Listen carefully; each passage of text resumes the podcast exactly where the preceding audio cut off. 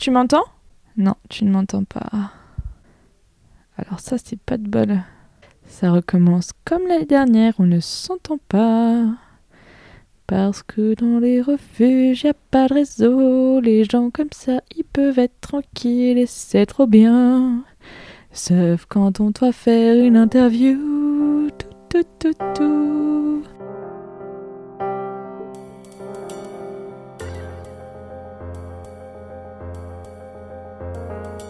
Le coup de fil, c'est l'émission qui permet de vous partager depuis chez vous les enjeux de la montagne grâce aux témoignages des participants et des intervenants lors de l'éco-traversée de Beldon 2020. Une émission produite et réalisée par Émilie Vadel, diffusée sur Radio Campus Grenoble 90.8.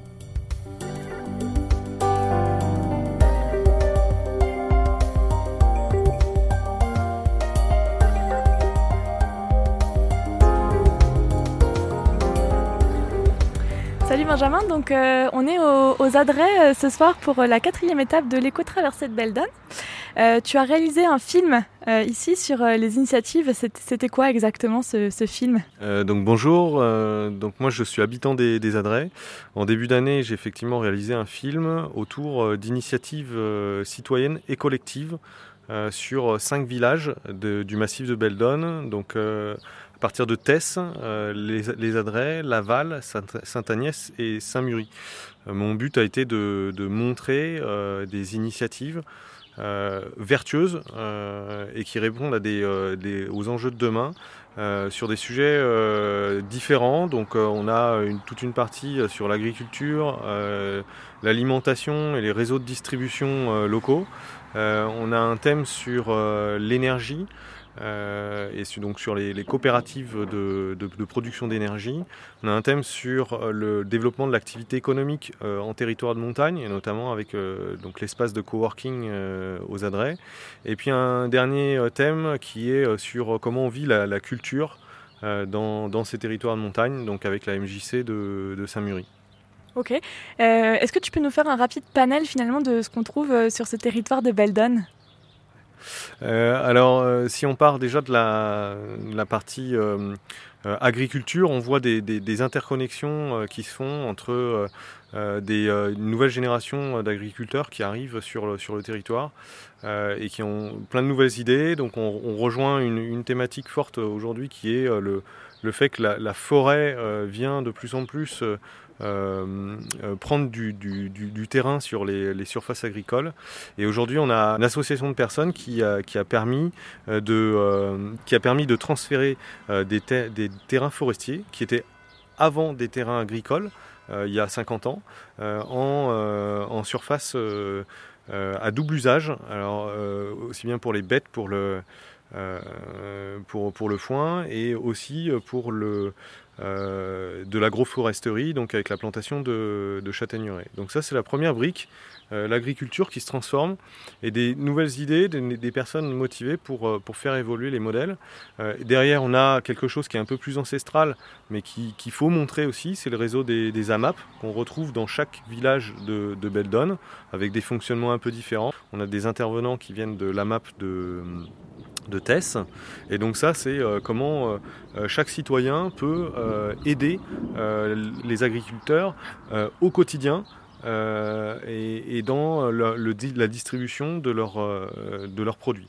Puis on a enfin comment on s'alimente avec un, schéma exceptionnel aux, aux adrets où ce sont les familles elles-mêmes qui s'occupent de et qui sont finalement qui ont les, les clés pour, pour alimenter correctement euh, en bio et, euh, et, en nourriture locale euh, les enfants de, la cantine de la cantine de l'école. Donc moi je trouve que c'est un, un, exemple particulièrement intéressant.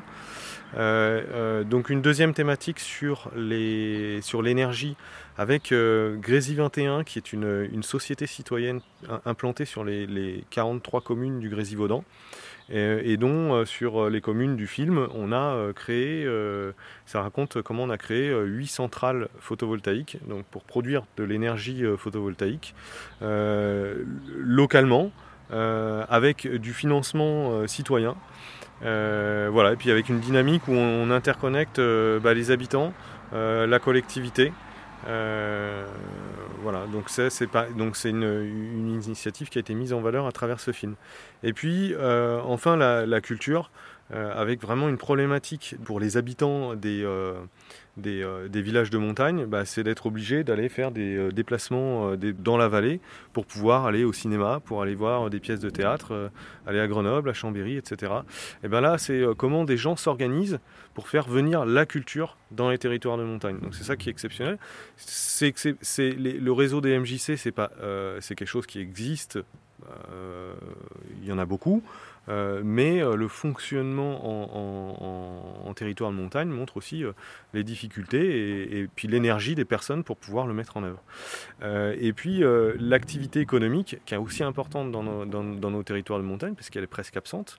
Il y, a eu un phénomène au fur et à mesure de, villages dortoirs, et aujourd'hui on est en train de voir des choses qui, ramènent qui ramènent en fait les, les travailleurs dans leur village. Alors pourquoi? Parce que, euh, parce que bah, chacun a finalement envie d'éliminer des heures perdues dans les, dans les trajets, euh, avoir envie d'un un confort de vie où on est euh, dans un espace de montagne assez privilégié. Et donc là, c'est l'histoire d'un espace de coworking qui a été créé il y a deux ans. Bah, aussi une initiative citoyenne avec une interconnexion aussi avec la, collectivité, mais à la base des gens motivés pour créer un espace de, télétravail, un espace de coworking dans, dans un village. Euh, voilà, donc ça, ça, ça, montre le, dynamisme, euh, le dynamisme et puis la réintégration d'activités euh, économiques ici à, à 700 mètres d'altitude. Et quels étaient les destinataires de ton, de ton film quand tu l'as fabriqué? Alors, les destinataires de mon film, euh, c'est euh, mon but, c'est d'inspirer. Euh, c'est vraiment de, montrer que les choses sont, faisables, sont, sous nos yeux. il faut les faire connaître et il faut que les gens s'engagent. Aujourd'hui, mon but, c'est pas de montrer à, des gens qui sont déjà sensibilisés à, ces enjeux de transformer un peu nos, modes de vie. Hein. c'est vraiment d'aller plus loin, c'est de montrer à des gens qui n'y croient pas, euh, que euh, voilà, ça se fait et les gens en prennent plaisir et que c'est vertueux aussi pour, vertueux pour plein de, plein de, plein de choses et notamment euh, notre environnement parce que à travers tout ça, on parle aussi quand même de, transition, de transition écologique et, et, notre impact sur l'environnement. Et à travers toutes ces, toutes ces thèmes qui sont abordés, ce qui est sous-jacent, c'est ça. C'est comment comment on arrive à transformer euh, notre mode de vie euh, pour un mode de vie un peu plus durable? Ça marche.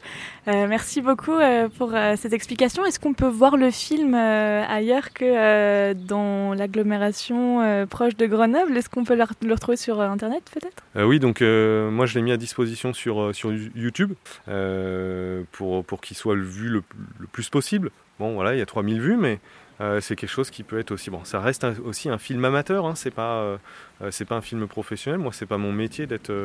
je suis pas vidéaste ou, monteur professionnel. Mais voilà, le, but encore, c'est encore une fois, c'est d'inspirer et pas forcément localement. Ça peut être partout en France. montrer des initiatives très locales et, des choses qui marchent. Euh, le titre du film, c'est Agir ensemble. Il est venu un petit peu plus euh, au fur et à mesure de la construction du film. Voilà, j'avais pas une idée préconçue au départ et c'est voilà, c'est peut-être bateau, mais mais c'est ce que ça raconte quoi. C'est Agir ensemble. Et euh, ça fait, enfin, ça fait combien de temps qu'il est sorti? La première projection a eu lieu en, en mars. Voilà. et voilà, un début, c'est aussi, voilà, comme à l'éco-traversée, c'est de le montrer à des gens. Et puis, bah, ça fait un peu effet boule de neige. Ça peut, amener des gens à le faire découvrir à d'autres personnes. J'ai une question très euh, technico-technique. C'est quoi les problématiques auxquelles tu t'es heurté, comme t'es pas vidéaste, quand tu as, as, réalisé cette, euh, ce film? Tu peux pas me répondre tout. en fait, ça a, été simple. En fait, euh, le, montage a été réalisé par un professionnel, enfin un étudiant qui, est en, qui est en école de, en école de cinéma. Et en fait, il m'a donné euh, en deux heures un cours de, cinéma pour le cadrage, euh, euh, pour le matériel que j'ai utilisé. J'ai utilisé un, téléphone de très bonne qualité, peut-être de, voilà, de meilleure qualité. J'ai utilisé un, petit micro, j'ai utilisé un drone, et c'est tout. Et en fait, avec ces, images-là, ben, ça, suffit déjà pour transmettre le message. Après, euh, Non, mais c'est bien, c'est parce que moi je suis une fervente défenseuse de, du journalisme citoyen finalement, donc c'est ce que tu as fait. Quoi. tu t'es approprié les outils et tu avais un truc à raconter, tu l'as raconté. Après, il faut. En fait, il faut. Il y a, là, après, il y a une notion de confiance en soi. J'y suis allé, quoi. Parce que je pense que c'est ça, c'est que je n'avais pas toutes les cartes en main, je me suis fait un peu aider par. Euh, euh, par Gaspard qui était le, voilà, le, monteur, mais euh, voilà, fallait y aller quoi. Super, et eh ben merci beaucoup. Et donc on rappelle à nos auditeurs que le film s'appelle Agir ensemble de Benjamin Pouillot et qu'il est disponible sur YouTube. Le titre du film euh, est Agir ensemble et vous pouvez le retrouver sur YouTube à l'adresse bit.ly, donc bit.ly slash film Agir ensemble et c'est ensemble avec un S. Voilà. Merci beaucoup. Assez tôt, parce qu'il y a quand même 1500 mètres de dénivelé. Euh, et euh, le but c'est qu'on puisse peut-être se poser un peu quand même en arrivant. Euh, du coup, on, propose donc de faire le petit déj à 7h et de faire un, premier départ à 7h30 pour ceux qui ont envie de, marcher un, peu plus tranquille. Ou qui marchent un peu plus tranquille parce qu'ils sont plus fatigués. Quoi. Et le second départ, ce sera à 8 Voilà. donc bah, les hébergements vont se faire soit en tente préau, soit, soit dans la salle en dessous, et puis il va aussi y avoir 2-3 personnes qui, vont être hébergées chez quelqu'un. Bonjour Anne et merci euh, beaucoup euh, d'avoir accepté de témoigner euh, ce soir. Donc toi, tu es accompagnatrice en moyenne montagne et c'était la première fois que tu fais l'éco-traversée de Beldon. Mhm. Donc là, ce soir, on est aux adresses. Est-ce que tu peux nous parler un peu de l'itinéraire de demain? Alors, du coup, demain, on va partir des Adrets et on va monter un petit peu jusqu'à Prabert. Et là, on va faire un long plat, ça va être très très long. Et enfin, on va monter pour aller rejoindre les montagnes tout là-haut, très dans le pentu, dans la colline. Et puis on va passer après jusqu'au refuge Jean Collet sur une petite sangle. Ça va avoir une super belle vue sur le Grésivaudan, donc ça va être super cool. C'est quoi être accompagnateur en moyenne montagne? Alors du coup, ça va être euh, plein de choses différentes, mais c'est un métier hyper varié. Euh, mais ça va être gérer un groupe. On peut aussi parler du milieu naturel, donc c'est aussi euh, qu'est-ce que fait un humain dans son milieu naturel, mais aussi euh, parler du milieu naturel qui nous entoure et quel impact on va avoir dessus. Et enfin, euh, c'est aussi se faire plaisir et partager euh, des bons moments en montagne. Qu'est-ce qui t'a donné envie, toi, de venir sur l'éco-traversée de Beldon pour encadrer des participants? Alors, du coup, moi, je connais Vincent et de l'association Alpela. Et euh, je trouvais le projet euh, super intéressant euh, d'avoir des intervenants et différents acteurs du milieu de la montagne. Déjà rien que pour moi, c'est très intéressant. Mais aussi, c'est une population, enfin, les personnes qui vont venir à l'éco-traversée, c'est des gens hyper motivés de découvrir la montagne. Donc, on a des discussions super intéressantes. Donc, ça, c'était vraiment un gros facteur qui m'a fait venir pour encadrer aussi.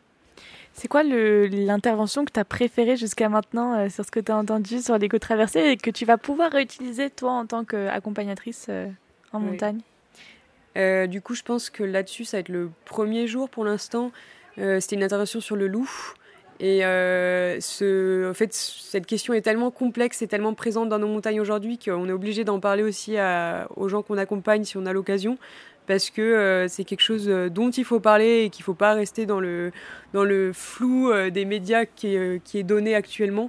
Donc je pense qu'il y, y, a toujours des occasions de sensibiliser les gens sur la question et l'apport d'un sociologue sur cette question-là était super intéressant. Toi, tu ferais comment pour en parler aux gens? Parce que c'est une controverse, donc c'est-à-dire qu'il y a une multitude d'acteurs dont les points de vue parfois se recoupent, parfois sont extrêmement divergents. Mm. Comment est-ce que tu peux, toi, en parler euh, aux participants euh, en montagne? Je pense qu'en fait, ça dépendrait de, mon, de ma randonnée de la journée et de là où je passe. Si euh, je passe dans un alpage où je connais qu'il y a eu, par exemple, une prédation récemment, peut-être que je peux aller à l'encontre de la bergère qui serait présente et les faire rencontrer au, au, groupe. Ou sinon leur dire, bon, bah voilà, il s'est passé ça, qu'est-ce que vous pensez que ça en découle? Fait, essayer d'engager déjà une conversation et après, selon les groupes aussi, on peut animer euh, d'une certaine manière ou d'une autre. Donc faire des jeux, des débats mouvements, par exemple. Est-ce que vous pensez que le loup devrait a été réintroduit? Oui, non, pourquoi? Et en fait, essayer de replacer un peu l'histoire du loup et aujourd'hui, qu'est-ce qu'on fait exactement en France?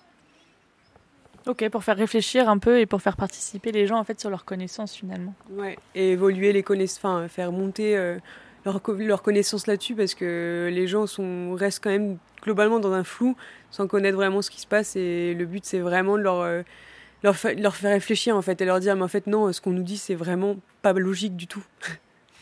Et il y a une question aussi qui me vient quand on est accompagnateur en, montagne comme ça. Est-ce que euh, il faut avoir des massifs privilégiés ou est-ce que euh, est-ce qu'on peut aller partout finalement? Parce que la montagne c'est pas. On peut dire que c'est toujours partout la même, mais finalement elle est toujours hyper unique. Alors oui, elle est toujours unique.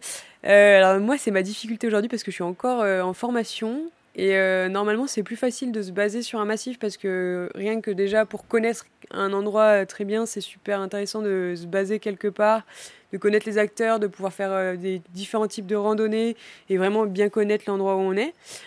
Après, euh, moi, je sais que j'ai une mobilité, euh, j'ai envie encore, j'ai pas encore trouvé l'endroit où j'ai envie de me poser, donc ça se fait autrement. Donc c'est aussi le, le, moment où moi je vais apprendre plein de choses sur différents massifs et c'est là où je me déciderai où j'ai envie de me poser.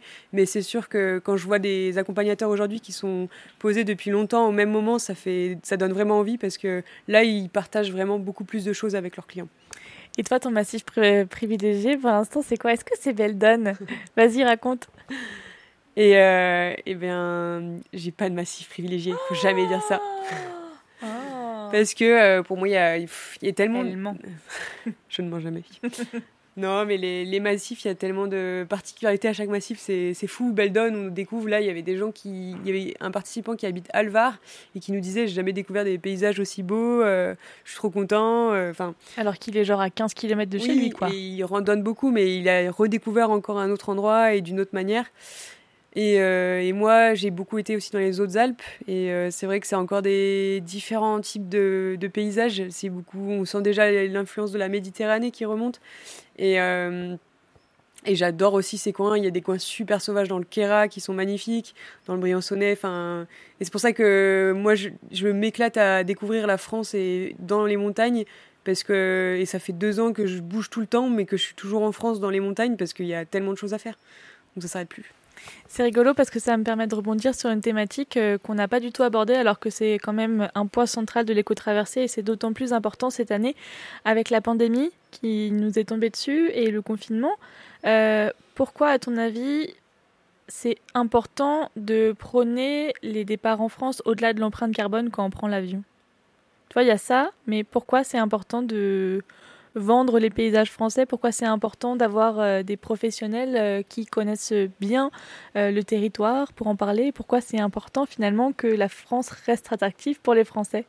Je pense que les Français ne se rendent pas compte à quel point la France est attractive et quelle diversité de paysages on a.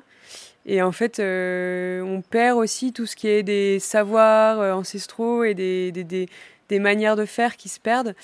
Et c'est euh, même des, langues aussi, enfin, c'est toutes des cultures euh, traditionnelles qui partent petit à petit. Et, euh, et c'est tellement dommage parce qu'on va chercher ça en fait quelque chose et en fait on le retrouve totalement, bah, typiquement dans nos montagnes, quand on parle à certaines personnes qui vivent en montagne, ils vivent des vies tellement différentes que quelqu'un qui vit en ville. Et là, ils auraient la même confrontation en fait de deux mondes différents. Et moi, j'y attache une grande importance de, de me dire qu'aujourd'hui, bah, on peut être mobile, on peut vouloir faire plein de choses. Et en France, on a une richesse de paysages qui se trouve vraiment pas dans beaucoup de pays. Euh, enfin, c'est pas, c'est du chauvinisme forcément un petit peu, mais euh, c'est aussi le le fait qu'on ait des influences tellement différentes dans les coins de la France que les gens s'éclateraient à le faire et, ceux qui le font le disent. Donc, euh, faut les écouter. Et les, les professionnels, et surtout, je trouve qu'on a des gens qui arrivent à. Il y a des formations enfin les Français aiment beaucoup les formations, donc on a cette chance-là. Et du coup, on a des gens qualifiés derrière qui euh, ont des savoirs et des connaissances à retransmettre, qui sont là pour ça. Et franchement, quand on voit les métiers d'accompagnateur, par exemple, qui sont pas hyper valorisés par rapport à des métiers de guide, c'est dommage parce que euh, ils sont hyper créatifs quand on découvre aussi. Même moi, dans la formation, je me rendais pas compte à quel point les gens pouvaient être hyper créatifs dans leur métier. Et euh, ça, c'est génial de voir ça, quoi. Et justement, la dernière question que je me pose euh, entre créativité et euh, accompagnement, c'est comment est-ce que tu fais toi en tant qu'accompagnatrice pour dealer avec les différents niveaux de marcheurs que tu retrouves sur une telle éco-traversée où en fait vous êtes extrêmement nombreux? Mm. Comment est-ce que tu arrives à ce que tout le monde arrive au bout? Eh bien, du coup, là, ce qui est bien, c'est qu'on est déjà deux accompagnateurs, voire trois, des fois. Donc c'est euh, déjà ça nous permet en fait d'échelonner. Donc il y en a un qui va partir devant avec le premier groupe et l'autre va rester derrière. Moi je sais quand j'ai un groupe un peu faible, euh, j'aime beaucoup euh, prendre soin du dernier, lui parler pour lui dire ça va ça va bien se passer, mais sans lui parler forcément du fait qu'il est en train de peut-être se rendre compte que c'est difficile. Plutôt lui parler d'autre chose et lui faire parler de ses passions. Du coup je vais prendre le temps de voir si Enfin, c'est vraiment prendre son temps avec ceux qui vont aller, qui vont avoir un peu plus de mal donc, euh, c'est essayer de faire des pauses, mais essayer de leur faire comprendre qu'il faut pas trop en faire. Donc, euh, moi, j'essaye d'imposer un rythme et de leur faire, euh, quand je vois vraiment qu'ils commencent à fatiguer, leur faire faire une petite pause, puis repartir tout de suite. Et quand ils l'ont mérité, là, on fait une vraie pause et c'est le plaisir. Et après, dans l'éco-traversée, on a le temps de faire des longues pauses parce qu'il y a plein d'intervenants qui ont des choses à dire et c'est nos moments de pause. Et c'est bien, mais c'est vrai que c'est dense des fois, mais en tout cas, ça se gère très bien. C'est juste que Évidemment, il y a une inertie de groupe aussi euh, qui, qui, fait qu'on on doit s'adapter aussi à se dire bon bah là en fait on n'a plus le temps pour faire ça, on va juste euh, marcher, ce qui était le but aussi. Hein. Merci beaucoup Anne d'avoir euh, témoigné dans ce quatrième épisode du Coup de fil. Merci à toi, bonne soirée. Euh, petite pause et après remonter 800, plus 840 mètres pour arriver au, au refuge euh, d'Aigubel. Pas de la coche, pas de la coche. Et avec euh, baignade dans un lac à une heure avant le. Pas de la coche Le lac de la coche Le lac de la coche. Voilà. Vous êtes dans le lac de la coche D'accord. Avec les tritons Pourquoi pas je, me baigne pas dans les lacs. Ah mais moi je me. Non mais tout le monde se baigne euh, bah, Quand t'as pas de douche depuis trois jours. Je ne pose pas de questions. je faisais ça quand j'avais 10 ans. Non, euh. non mais j'avais même pas prévu le bikini. J'ai fait le short et j'ai sauté. J'ai sauté, j'ai sauté, j'ai pas cherché à, mettre les pieds dedans, dedans avant. Je savais qu'il fallait pas que je traîne trop, fallait, fallait y aller. Donc euh, voilà. Et euh, ouais. descente, ouais. Et, euh, oui, demain, ouais, c'est une grosse, c'est une grosse demain, étape quand même. 1500, ouais. je sais. Ouais. Et bien ce soir, en dernier lieu, donc euh, je rencontre euh, Valérie à la marmite qui vient de nourrir euh, les participants de l'éco-traversée de Veldon. bonsoir Valérie. Bonsoir. Et merci beaucoup de répondre à, mes questions. Alors Valérie, on est ici à la marmite dans un lieu un peu spécifique. C'est une SCIC. C'est une SIC. C'est effectivement une SIC, c'est donc une société euh, coopérative, coopérative d'intérêt collectif. Hein, qui a été créée donc en 2014 après une, initiative un petit peu euh, de citoyens du village qui ont décidé de, ben, de, sauver un petit peu le dernier commerce de la commune.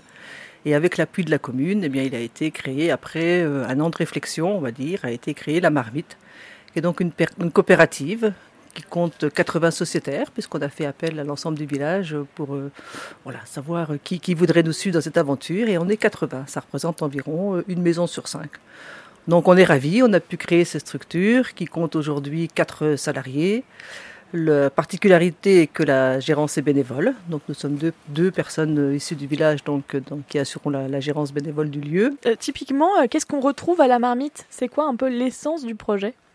Donc la marmite a été créée en fait pour essayer de rassembler euh, donc euh, toutes les initiatives un petit peu euh, individuelles du village et de les rassembler dans ce collectif et qui fait que on donne la primeur si possible, à tous les circuits courts, puisqu'on est, on est dans un restaurant, bar, épicerie.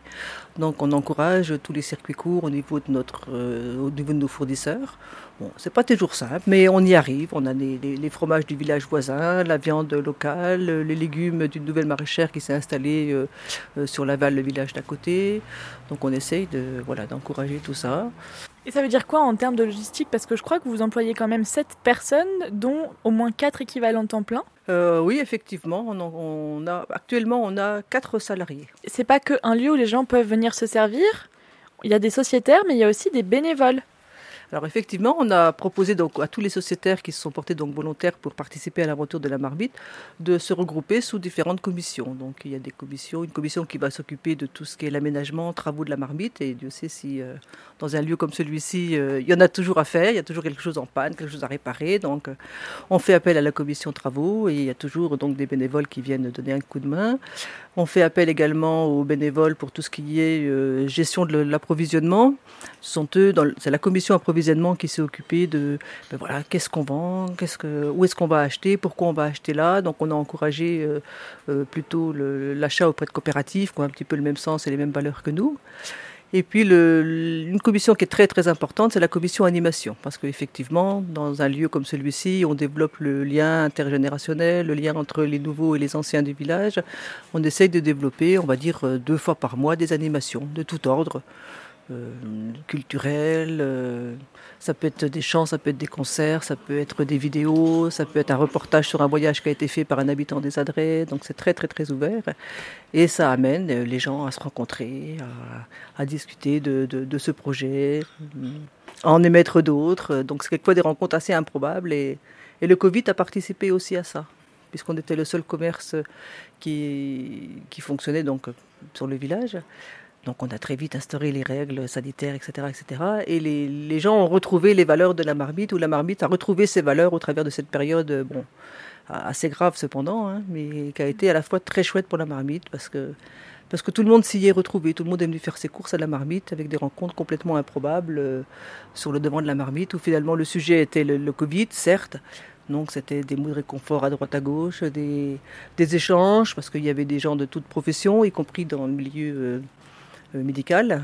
Donc, euh, ben voilà, qu'est-ce que vous en pensez? Des, des, gens qui ne se seraient pas forcément adressé la parole, qui ne se connaissaient pas, et qui finalement, en venant à la marmite, eh ont créé des liens, euh, même des liens spontanés, spontanés. Et je trouve que c'est voilà, c'est aussi le, rôle de la marmite. Super. Qu'est-ce qu'on souhaite du coup à la marmite pour les prochaines années? Eh pour les prochaines années, on souhaite longue vie à la marmite et surtout que cette initiative soit porteuse porteuse pour les jeunes, parce que ben, voilà, la marmite, euh, nous on fait que passer, mais la marmite doit rester. Et donc, euh, si les, on fait appel à tous les jeunes qui veulent, euh, en continuant de vivre aux adresses, qui veulent que ce Super, merci beaucoup Valérie d'avoir répondu à cette interview. Merci à vous. Ainsi s'achève le quatrième épisode du Coup de fil, saison 3 qui part à la rencontre des intervenants et des participants de l'éco-traversée de Beldon 2020. Ce coup de fil avait beaucoup plus euh, l'attrait d'un documentaire parce que je suis euh, allée sur place pour glaner du son et rencontrer les participants, les intervenants et ceux qui font vivre le village des Adrets en Beldon. J'espère que ça vous a plu. On se retrouve demain pour le cinquième épisode tourné euh, au téléphone euh, en direct avec les participants et les intervenants depuis le refuge de Jean Collet et moi je suis à Grenoble. Et d'ici là, je vous souhaite une bonne écoute et une bonne soirée sur Radio Campus Grenoble 90.8 ou ailleurs. À très vite.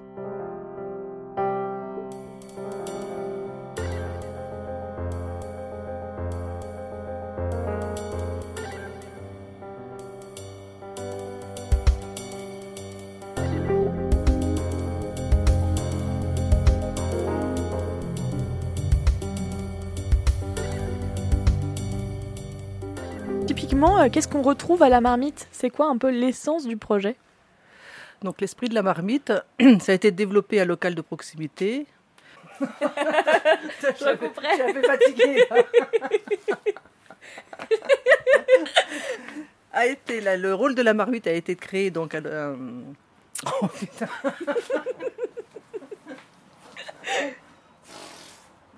Qu'est-ce que je voulais dire a été de, Le rôle de la marmite, c'est euh, de euh, créer euh, un lien de proximité entre les habitants, notamment par le biais de vente de produits locaux. Oui. Donc l'initiative de la marmite a été de... Mais je suis sûre qu'on va y arriver. Hein.